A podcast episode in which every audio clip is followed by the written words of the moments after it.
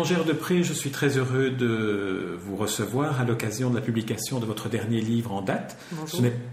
Bonjour. Ce n'est pas un recueil de nouvelles, ce n'est pas un roman cette fois-ci, c'est un essai consacré à Marguerite Yourcenar, dont le titre complet est Marguerite Yourcenar et les États-Unis, du nageur à la vague. C'est paru chez Racine.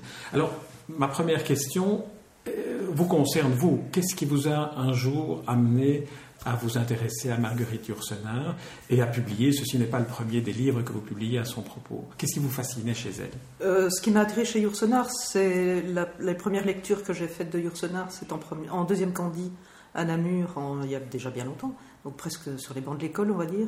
Euh, j'ai lu les Nouvelles Orientales parce que c'était une lecture imposée euh, dans un séminaire d'auteurs qu'on avait avec le professeur Maurice Delcroix. Euh, et avant la fin de l'année, j'avais lu non seulement toutes les nouvelles orientales, mais aussi mes d'Adrien, L'œuvre noire. Et puis je suis allée trouver euh, Maurice Delcroix en lui disant euh, Génial, il faut que je l'écrive, il, faut que je, la rencontre. Et il m'a assez sèchement dit que Yourcenar recevait des lettres de milliers et de milliers de personnes et que ma lettre, elle ne la lirait même pas et qu'elle elle voudrait encore moins me rencontrer. Et puis, il voyait que j'étais tellement passionnée qu'il m'a dit écoutez, écrivez-lui quand même. Et donc, je lui ai écrit une lettre, donc, comme on écrit à 20 ans. Euh, et elle m'a répondu une petite carte très, très, très, très gentille, euh, très, tout à fait ursonarienne d'ailleurs. Euh, travaillez, réfléchissez, vivez, euh, toute ma sympathie pour votre enthousiasme, etc. etc. Mais, mais surtout, ne venez pas me voir. Ça, là, Delcroix avait tout à fait raison. Et donc, je suis jamais allée la voir, mais j'ai rencontré son œuvre. je l'ai rencontrée au travers de ses livres. Et puis, j'ai décidé de lui consacrer une thèse de doctorat. Et puis, j'ai fait un post-doctorat aux États-Unis sur ce projet-là. Un premier essai plus scientifique apparu en anglais euh, Peter Lang. Et celui-là, c'est, disons, la version française de ma recherche. C'est pas la traduction du livre, parce que c'est un autre public.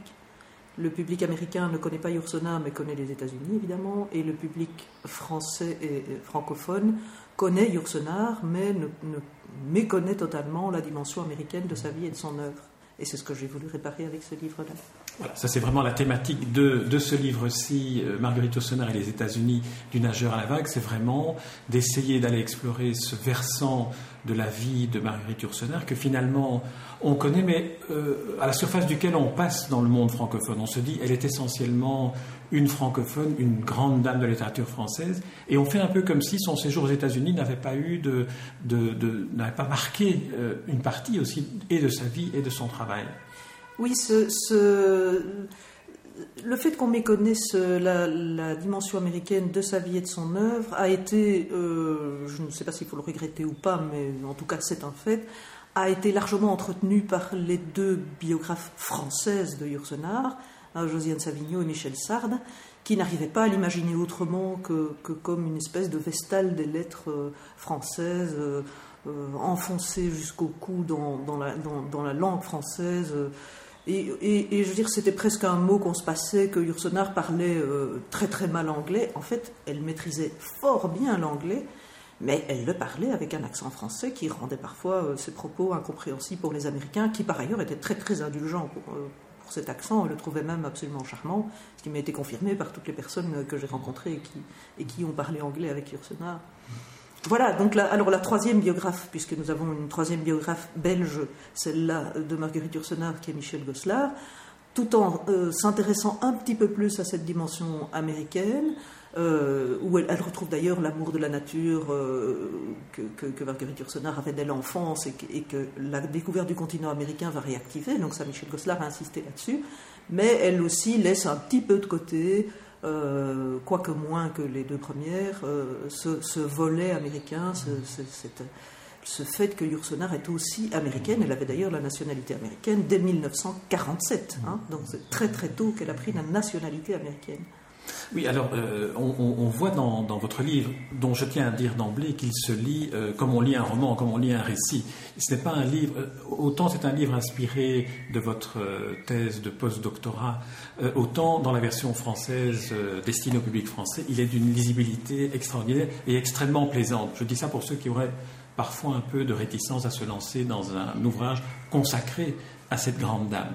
Alors, ceci étant dit, euh, sur la langue anglaise que vous évoquez, vous avez rencontré, et vous en publiez une traduction, vous avez rencontré un de ceux qui l'a interviewé aux États-Unis et qui l'a bien connu, notamment dans cette dimension de, la langue anglaise qu'elle pratiquait euh, tout à fait aisément.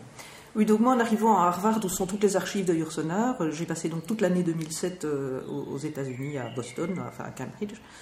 Euh, je me suis plongée comme un rat de bibliothèque dans les archives de Yursenar. J'ai commencé à, dépouiller toute la correspondance qu'elle avait eue avec des correspondants américains pour euh, voir quels étaient ses liens avec ce pays, si on pouvait découvrir des choses intéressantes sur sa vie quotidienne, sur les grands, les petits moments de sa vie, euh, sur sa pratique de l'anglais notamment.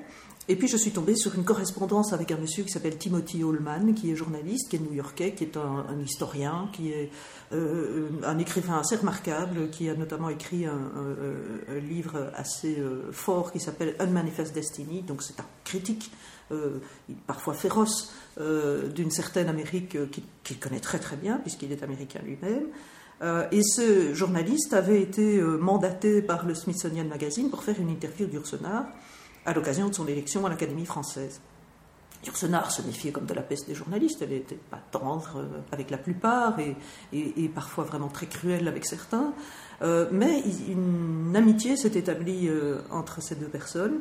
Une correspondance a commencé qui est tout à fait en anglais, que, donc, donc j'ai dit quelques lettres.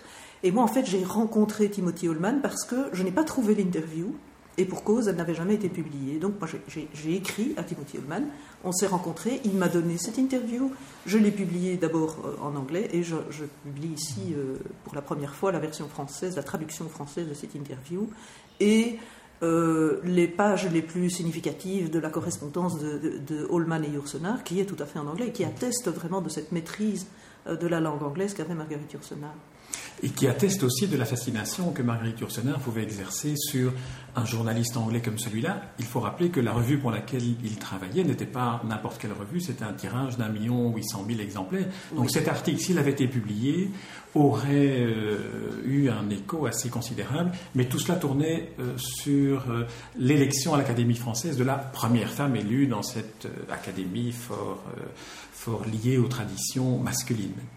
Oui, alors euh, euh, Holman, euh, disons que l'interview elle-même, elle n'est pas, c'est pas des, c'est pas des révélations sur Marguerite Yourcenar. C'est une interview qui montre une femme finalement accessible et, aimable,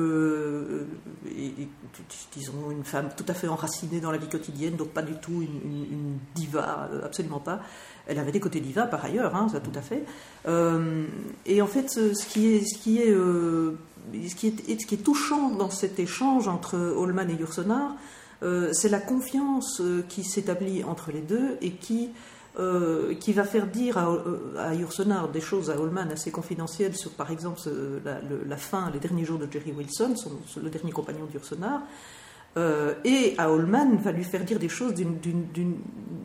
je, je, vais par exemple, vous dire juste une, petite chose qui est dans cette correspondance et qui m'a beaucoup touché, c'est que euh, Holman euh, écrit à Yursenar en disant voilà c'était mon anniversaire hier euh, et je me sens tellement tellement plus vieux que vous.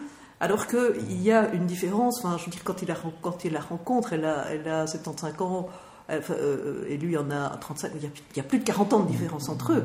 Euh, donc c'est quand même, euh, c'est quand même révélateur de la, de la fascination peut-être, mais aussi de la tendresse, de la de l'amour que pouvait inspirer Marguerite Yourcenar à, des gens qu'elle rencontrait. Bon, je vais vous donner une, une, anecdote, alors là tout à fait personnelle.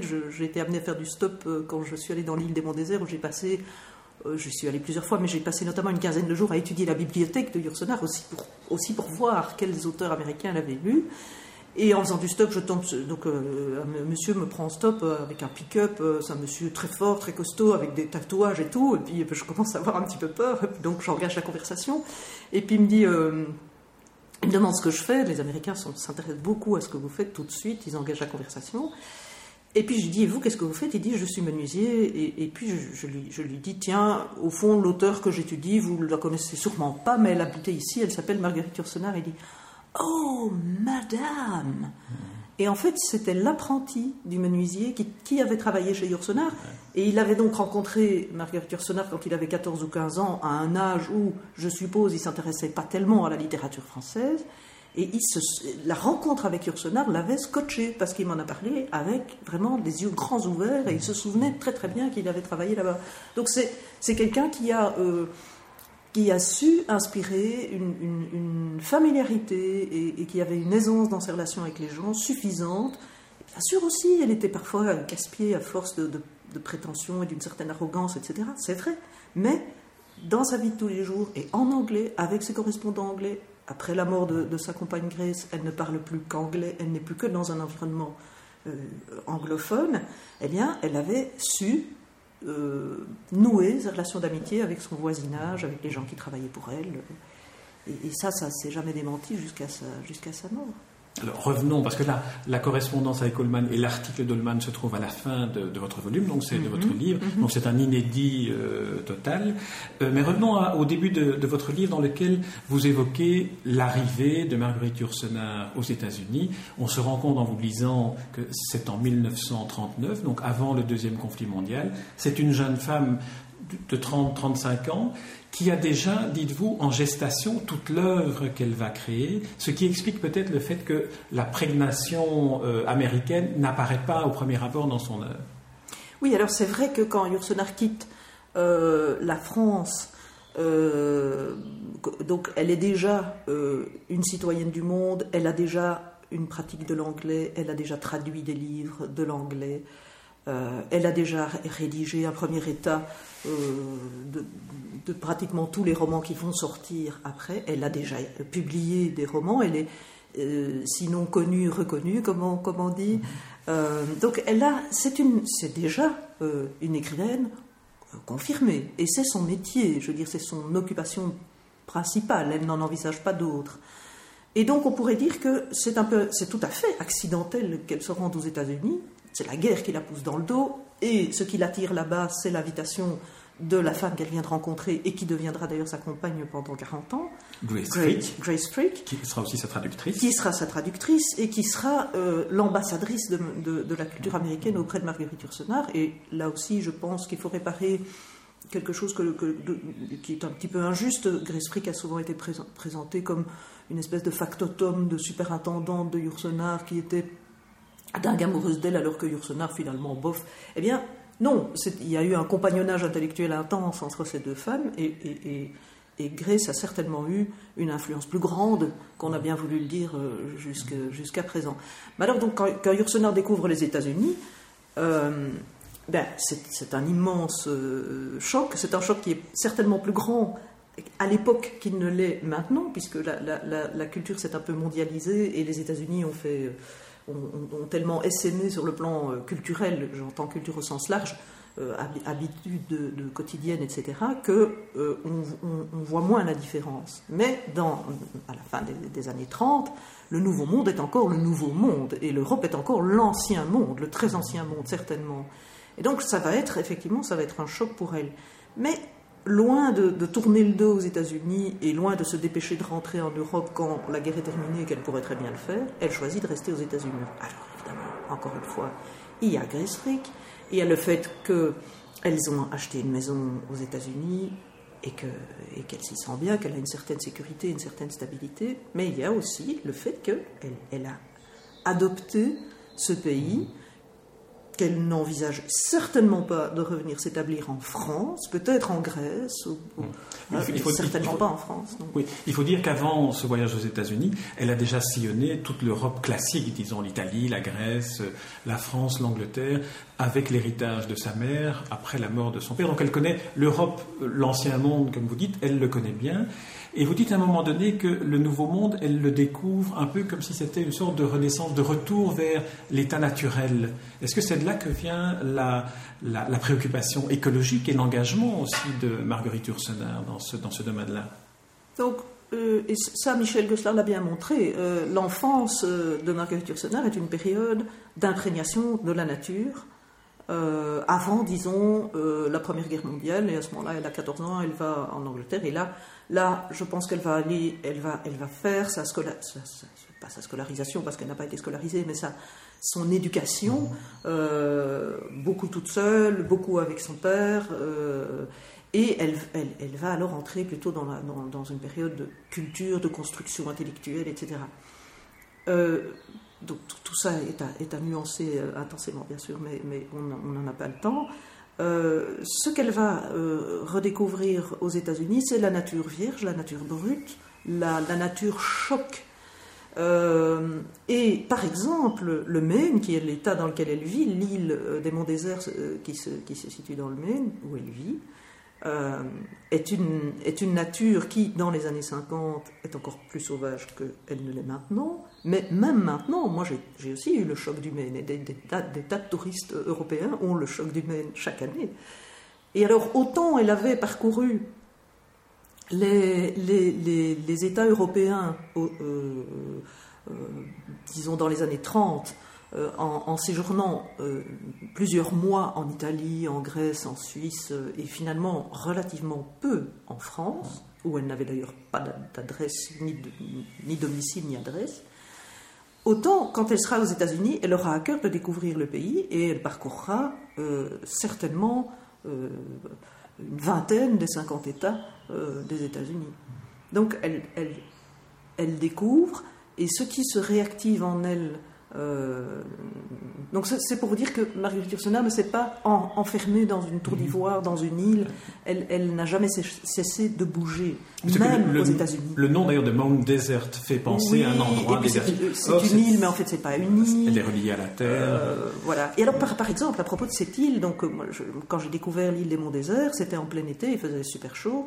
L'océan est glacial. Ça, c'est clair que la différence, de, c'est pas la Méditerranée, mais il y a quelque chose de méditerranéen à Mont Désert. Euh, d'ailleurs, je, publie certaines photos dans, le livre qui, montrent un peu l'ambiance. Euh, le Northeast Harbor où habitait Marguerite Yourcenar, c'est un, port avec euh, un, port de pêche avec des petits bateaux qui vont pêcher les homards. Enfin, l'eau est claire, il y a des fleurs partout, il y a la mer, il y a les rochers, il y a je veux dire, c'est quasi méditerranéen. C'est un peu synthrope. D'ailleurs, c'est très touristique. Oui, beaucoup de New-Yorkais aiment, à se rendre dans cet honneur de New York se trouve. ont des résidences secondaires là, effectivement. Alors au moment où, elle, euh, où on s'interroge, vous vous interrogez sur les raisons pour lesquelles euh, Marguerite Ursenard continue de séjourner aux États-Unis. Il y a bien entendu Grace Frick dont on vient de parler. Et puis il y a cette phrase, cet autre argument qu'elle donne à Mathieu Gallet, je pense, dans, dans l'interview, dans le livre d'entretien euh, que, Mathieu Gallet, mhm. les, yeux, les yeux ouverts. Elle dit Beaucoup de ceux que j'aimais en Europe étaient morts ou pire que morts. Alors c'est une phrase très énigmatique sur laquelle vous vous penchez. Le pire que mort, cela veut dire quoi, pour, selon vous, dans sa bouche donc, euh, quand Yourcenar euh, s'en va, elle fuit, euh, donc en 39, elle fuit la guerre, la guerre vient d'éclater, donc elle, n'a pas envie de rester là. Elle vient de, solliciter un poste en, Grèce, mais ça n'a pas marché, donc elle n'a pas pu s'établir en Grèce. et elle se rend compte que certains des amis qu'elle a fréquentés pendant les années 30 et particulièrement l'un d'entre eux, André Fregnaud, dont elle était éperdument amoureuse, et cet amour n'était pas, euh, ne lui a pas été rendu, euh, elle, euh, elle, cherche aussi à fuir cette histoire-là. Et l'expression pire que mort, c'est, à mon avis, mis pour bien vivant, mais plus à fréquenter, parce que André Fregnaud, non seulement ne lui a pas rendu son amour, mais sympathisait un petit peu trop avec les idées euh, des nazis, euh, avec une certaine extrême droite française qui s'est un peu qui s'était un peu teintée, disons, de, l'extrême droite et du nationalisme allemand. Donc,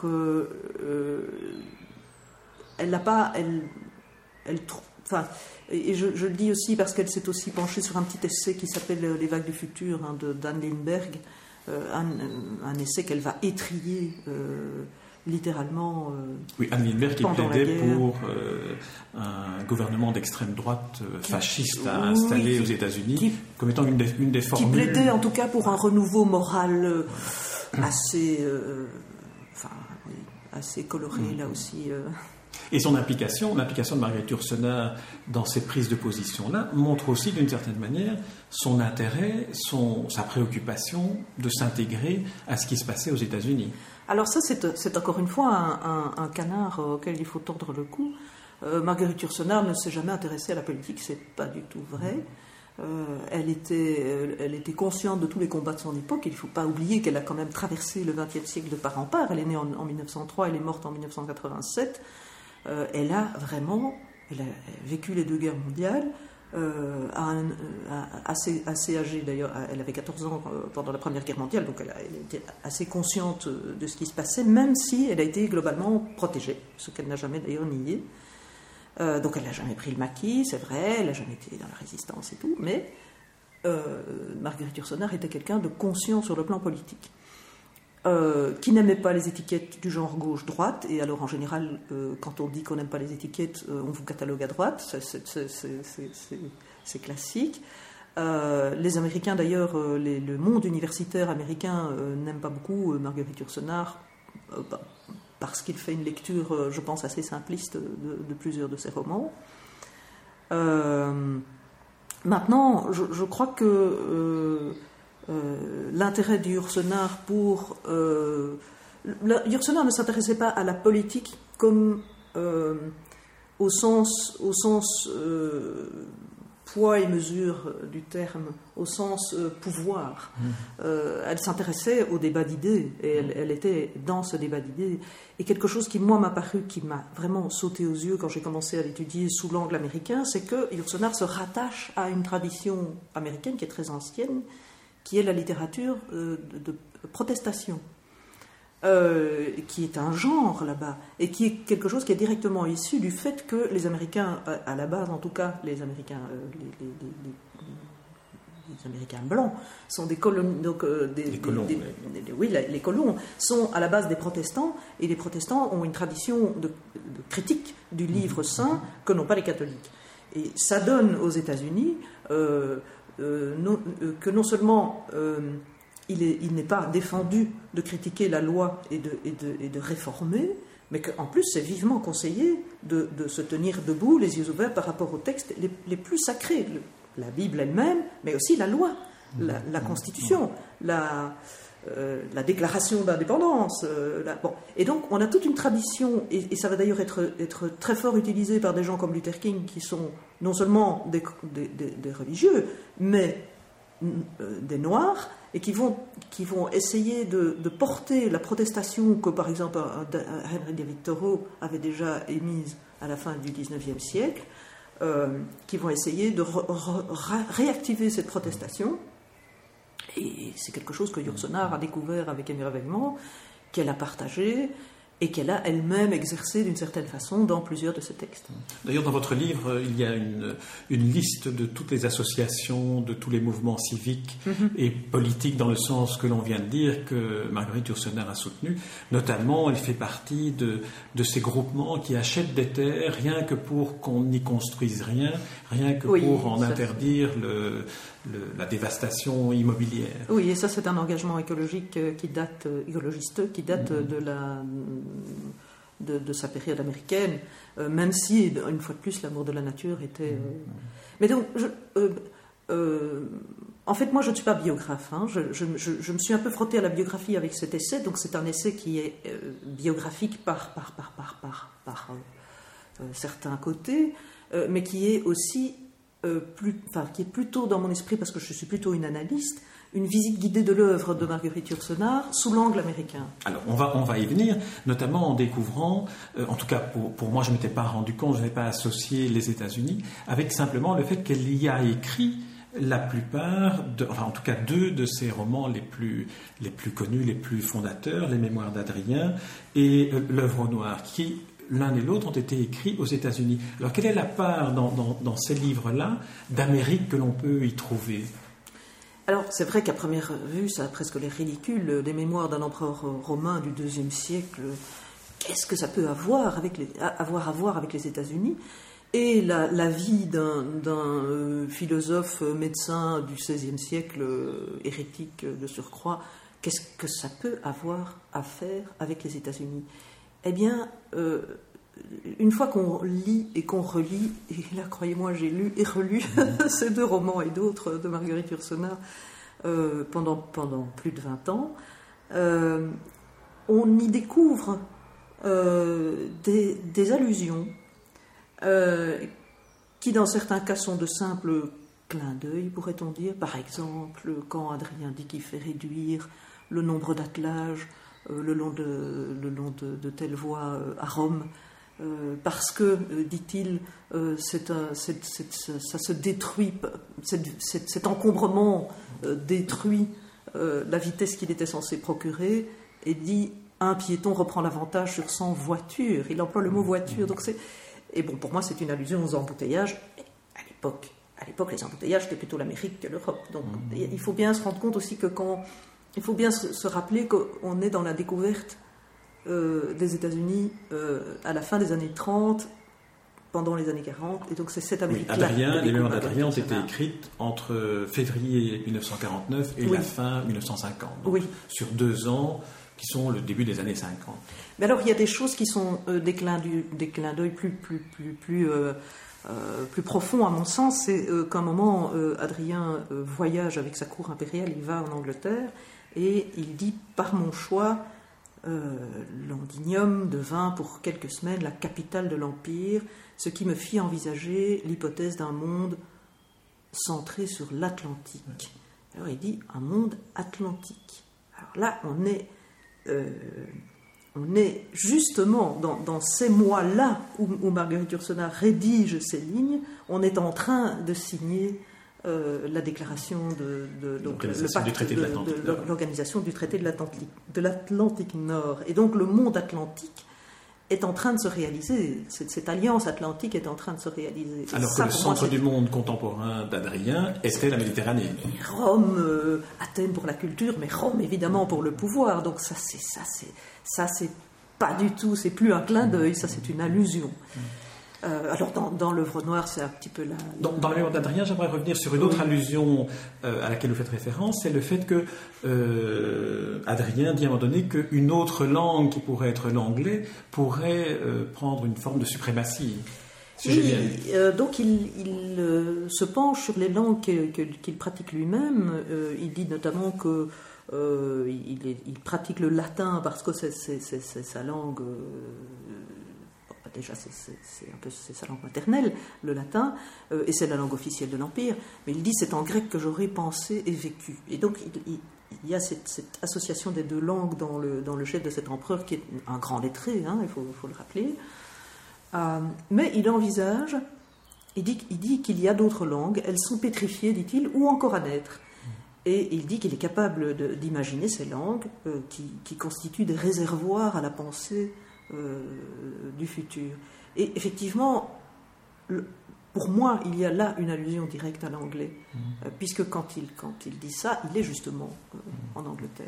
Alors il y a un autre parallèle que vous faites, qui est un parallèle plus, moins, moins ponctuel, je dirais plus général, c'est sur le fait qu'on pourrait penser, comme un des, un des essayistes américains qui, qui fait cette comparaison, que la Rome d'Adrien pourrait être comparée aux États-Unis tels que les a connus euh, Marguerite Yourcenar au moment où il y séjournait. Le, sujet a été abordé par Timothy Holman euh, et euh, Marguerite Yourcenar parce que Holman était suffisamment lettré pour avoir fait lui-même ce rapprochement entre la, Pax Romana et la Pax Americana. à l'époque, la euh, je, ne sais pas si ça a tellement changé d'ailleurs, mais à l'époque, la, doctrine internationale euh, interventionniste et impérialiste des États-Unis euh, commençait de, hérisser certains pays et provoquait d'ailleurs des, troubles importants, des émeutes, des guerres civiles. Holman et Yourcenar ont abordé ce sujet-là et euh, même si euh, on, ne trouve pas énormément d'allusions à ça dans les textes même de Marguerite Yourcenar, dans l'entrevue que j'ai eue avec Timothy Holman, il m'a lui-même confirmé qu'ils en avaient parlé euh, largement et que c'est un sujet qui préoccupait énormément Marguerite Yourcenar. Il ne faut pas oublier qu'il y a tous les événements hein, du Salvador. il, y a, tout, enfin, je veux dire, tout ce qui, là où les États-Unis se signalent par leur impérialisme. Dans Mémoire d'Adrien toujours, quand Adrien observe alors qu'il est, tout jeune, gradé aux armées, il observe les, légionnaires romains, il dit que le patriotisme romain prenait chez ces hommes des formes brutales auxquelles je n'étais pas habitué, ils étaient tellement ils étaient persuadés d'être dans leur bon droit. Eh bien, ça pour moi, c'est de nouveau une allusion à, euh, la manière dont les, GI se, comportent euh, et se comporteront euh, en Corée, au Vietnam, etc. Même si on n'est pas là, on n'y est pas encore au Vietnam. Hein, alors au, Vietnam, on, y vient peut-être d'une certaine manière avec L'œuvre au noir, qui est le deuxième grand roman de Marguerite Yourcenar écrit aux États-Unis. Et là, vous citez aussi euh, des, allusions, des, euh, des, éléments qui pourraient être lus à la lumière de l'actualité, notamment de la guerre du Vietnam, à travers des, des anecdotes ou des épisodes qui se déroulent et qui sont bien ancrés dans la fin du Moyen Âge, comme par exemple les feux grégeois. Ah oui, alors le, feu grégeois, ça c'est une, invention euh, byzantine. Si ma mémoire est bonne, elle a été utilisée en tout cas euh, par les Byzantins. Euh, c'est un mélange de, de, hein, donc de, un produit de cire inflammable. Extrêmement inflammable et qui a la propriété de continuer à brûler même en flottant sur l'eau. Donc il, est toujours exploitable sur l'eau. Et c'est un, produit qu'on utilisait, donc le feu grégeois, c'est un produit qu'on utilisait pour, euh, dans les, particulièrement dans, les combats euh, navals, où on, déversait euh, de la nafte sur, sur la mer et, les navires prenaient feu. Donc il n'y avait pas moyen d'y échapper. Les, les, marins qui se jetaient à l'eau pour y échapper brûlaient vifs. Enfin, c'était, et ça semait la panique. Or, quand on lit cet épisode dans l'œuvre noire où donc Zénon, dans sa cellule, réfléchit à ce qu'il a fait et y a une invention dont finalement, en y repensant, il n'est pas tellement fier, c'est qu'il a perfectionné le feu grégeois et qu'il sait que ça a été utilisé euh, pour brûler des centaines de personnes. Et ce n'est pas innocent qu'il pense à, cette mort-là, puisque lui-même est menacé du bûcher. Euh, euh, il, donc il, a, fallu, il avait fallu, écrit Marguerite Ursenard, il avait fallu des années et des années pour qu'un regret lui, vienne de cette, invention-là. Quand Marguerite Ursenard parle du feu grégeois dans, la note qui suit l'œuvre noire, elle évoque euh, que le fait que cette invention a été utilisée euh, au cours du, Moyen Âge et puis qu'elle a été interdite, mais pas vraiment, euh, l'interdiction n'a pas vraiment été suivie, mais qu'elle a, elle été ensuite reléguée dans l'oubli euh, jusqu'à nos jours. Mm. Et là, je pense que c'est une allusion tout à fait directe au napalm. Et donc, pour moi, ça veut dire que quand Marguerite Yourcenar écrit L'œuvre noire et qu'elle est dans la peau de son Zénon du XVIe siècle, et qu'elle se glisse dans ses pensées, qu'elle essaie de, qu'elle essaie de, nous, de nous en faire un portrait le plus, le, plus, le plus fidèle, le plus crédible possible, eh bien, en même temps, et parce que Zénon, elle a voulu qu'il soit un homme universel, en même temps, Zénon est au XVIe siècle et il est au XXe siècle, il est à ses côtés pendant qu'elle écrit, et elle est à ses côtés pendant qu'il souffre et pendant qu'il réfléchit. Il y, a, il y a, donc ce, compagnonnage entre un, un, écrivain et sa, créature, hein, son personnage, dont d'ailleurs j'ai abondamment disserté là-dessus, mais dans d'autres livres, euh, qui, qui, fait en fait que euh, ce n'est pas un hasard si quand on lit l'œuvre noire et quand on lit Mémoire d'Adrien, on est frappé par, on est, on a cette impression de familiarité, en tout cas des, des, milliers de lecteurs l'ont, eu et l'auront, cette impression de familiarité, presque d'être de plein pied dans le quotidien. Et c'est pas seulement parce que Marguerite Yourcenar réussit à tellement bien nous faire sentir le deuxième siècle à Rome ou euh, le XVIe siècle à Bruges, c'est aussi parce que elle, leur a donné suffisamment de son, de son époque pour qu'on ait l'impression d'être, beaucoup plus près d'eux euh, qu'on pourrait penser. Oui, c'est ce qui en fait de chacun des personnages qu'elle a, a mis en scène dans, dans ses fictions romanesques, c'est ce qui en fait des personnages que l'on a l'impression de côtoyer dans une sorte d'universalité géographique et temporelle. Ils pourraient être euh, d'aujourd'hui comme, euh, comme ils l'ont été dans, dans les siècles euh, au cours desquels se déroule l'histoire racontée par Marguerite Yourcenar. En, en, en, revenant à l'œuvre noire et en vous écoutant maintenant, je me dis dans le fond, ce feu grégeois pourrait aussi être une allusion à la bombe atomique où Einstein a aussi regretté ah d'avoir transmis d'une certaine manière une, formule scientifique ou une formule qui a été détournée de, l'usage scientifique qu'on pourra en faire. Oui, la bombe atomique, il y a des allusions dans, l'œuvre noire aussi, puisque quand euh, Zénon parle avec Henri Maximilien, son cousin, il dit euh, que peut-être euh, un jour c'est de, son plein gré qu'un phaéton, hein, donc celui qui avait enflammé la Terre avec le char, en, ayant volé le char du Soleil, c'est de son plein gré qu'un jour un phaéton pourrait faire flamber la Terre. Quand je vois ce qui sort de nos euh, de, nos, de nos esprits, de nos alambics, je suis parfois moins étonné qu'on nous brûle. Et il y a il y a vraiment une, il y a un moment où il liste une série d'inventions. Euh, un jour, on fera des, des, des, chars euh, allant sous l'eau, etc. Donc, ça, c'est évidemment, Yourcenar l'a fait exprès, c'est la familiarité, la, proximité avec Léonard de Vinci, qui est un des personnages réels qui ont inspiré le Zénon de l'œuvre noire. Mais c'est aussi, c'est aussi une manière de nouveau de le rapprocher des sciences et des technologies, y compris dans leur dimension néfaste, de notre époque. Et d'ailleurs, une des amies américaines de Marguerite Yourcenar, Nathalie Barnet, ne s'y trompe pas. Quand elle lit l'œuvre noire, elle écrit tout de suite à Yourcenar en disant Moi j'ai pensé à Oppenheimer.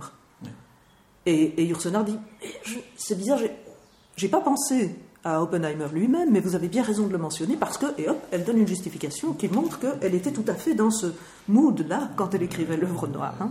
on peut dire, euh, pour enchaîner, que la grande force de la littérature, c'est que chaque lecteur réécrit le livre et que Marguerite Yourcenar, malgré euh, la stature euh, dans la littérature qu'elle occupe, était prête à entendre ce genre, ce genre d'avis sur son œuvre. Yourcenar dit elle-même Chaque lecteur enthousiaste est l'auteur d'un nouvel ouvrage aussi bon ou aussi nul qu'il l'est lui-même. ah oui, donc là, oui, Grande dame des lettres quand même. Alors, euh, si vous voulez bien, pour terminer cet entretien, euh, ce que j'aimerais que vous nous disiez, euh, Bérangère Depré, c'est quelle est l'émotion que l'on ressent lorsque, comme vous, on a voulu euh, entrer en contact avec Marguerite Yourcenar dès le moment où vous avez découvert son œuvre, et que quelques années plus tard, vous vous trouvez là où elle a écrit dans la maison euh, Petite Plaisance euh, euh, dans le Maine. vous avez examiné sa bibliothèque, vous avez regardé, vous avez senti l'esprit des lieux. Quelle, impression est-ce que vous en avez retiré J'étais plus émotive quand j'étais, quand j'étais plus jeune. je crois que le fait de me retrouver dans la maison où Yourcenar a vécu si longtemps, euh, et surtout, je dirais surtout, euh, de me promener dans le village où elle se promenait, de voir les sites qu'elle a vus. Euh, c'est.